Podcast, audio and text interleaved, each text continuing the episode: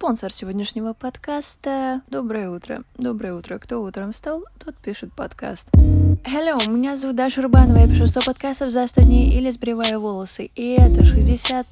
Нет, 72 выпуск подкаста Easy Girl. Поехали. Ну что, приятно возвращаться и делать намеченное. Вчера в Инстаграме я чуть переоткрыла мои мысли, потому что после записи ночного подкаста, как обычно, перед полуночью я поняла, что просто не могу произнести некоторые вещи вслух. У меня такое двойственное состояние уже закончить этот подкаст одновременно и желание продолжать его еще и после сотого дня, если я это пишу.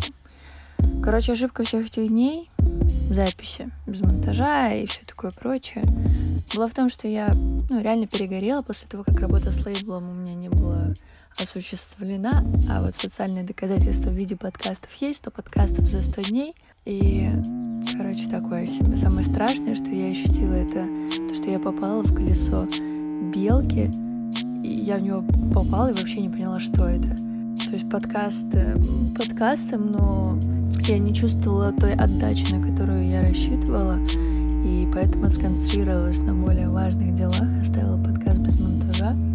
Я думаю, это правильным решением, потому что ситуация, когда э, энергии и возможностей мало, лучше делать какие-то минимальные действия, но делать их, чем не делать вообще и, собственно, закончить свой подкаст, сбрить свои волосы и жалеть об этом. Короче, вот это вот колесо белки, в которое я попала за последнее время, оно вообще по-другому начало укладываться в моей голове. То есть у меня есть 24 часа, это работа, сон, еда, тренировка.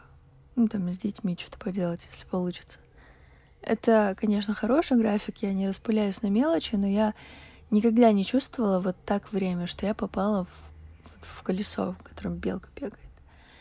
И просто всю жизнь мое время было для меня в достатке. У меня было всегда расслабленное ощущение, что все успеется. Но если что, все успевалось. Реально, все было хорошо. Я всегда чем-то занималась, и даже когда это были песни, я часами делала одно и то же и входила в свое состояние потока и просто не замечала, как время уходит.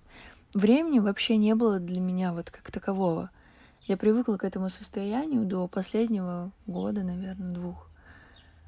Потом началось у меня планирование, знакомство с буллет журналом, где надо выписывать все, что нужно сделать за день обязательно, где можно ставить месячные себе какие-то цели, где надо писать ран-лист прикольно, но не то. Я концентрировалась на вещах, которые, возможно, мне были не особо и не нужны, потому что ты начинаешь писать свой чек-лист, и типа там выпить воды, сделать тренировку, э, сделать упражнения для шеи и для лица, э, позавтракать и там что-то сделать. И вроде ты как бы автоматически делаешь эти вещи, а с другой стороны ты всегда начинаешь фиксировать, и у тебя время превращается в какие-то отрезки, ты начинаешь нифига не успевать, а потом под конец смотришь из восьми заданий из более журнала у тебя остается четыре, и тоже настроение падает, и, короче, чувствуешь себя не очень, и в какой-то момент ты просто перестала это делать, потому что поняла, что упускаю что-то важное. Я всю энергию реально вкидываю в свой этот список дел, которые я не выполняю. То есть либо я его неправильно составила, либо он мне не нужен, либо, короче, я что-то вообще не то делаю. И, ну, на самом деле, буллет — это офигенно, и планирование — это хорошо, если в расписании в самом зафиксировать какой-то отдых и 10 минут ничего не делать, например. Короче, после появления детей время для меня стало вообще другим. Кажется, что как раньше больше не будет никогда. Мне нужно полюбить планирование сейчас как гибкую систему, и я попробую начать все заново. Вопрос дня сегодня такой, как вы ощущаете время?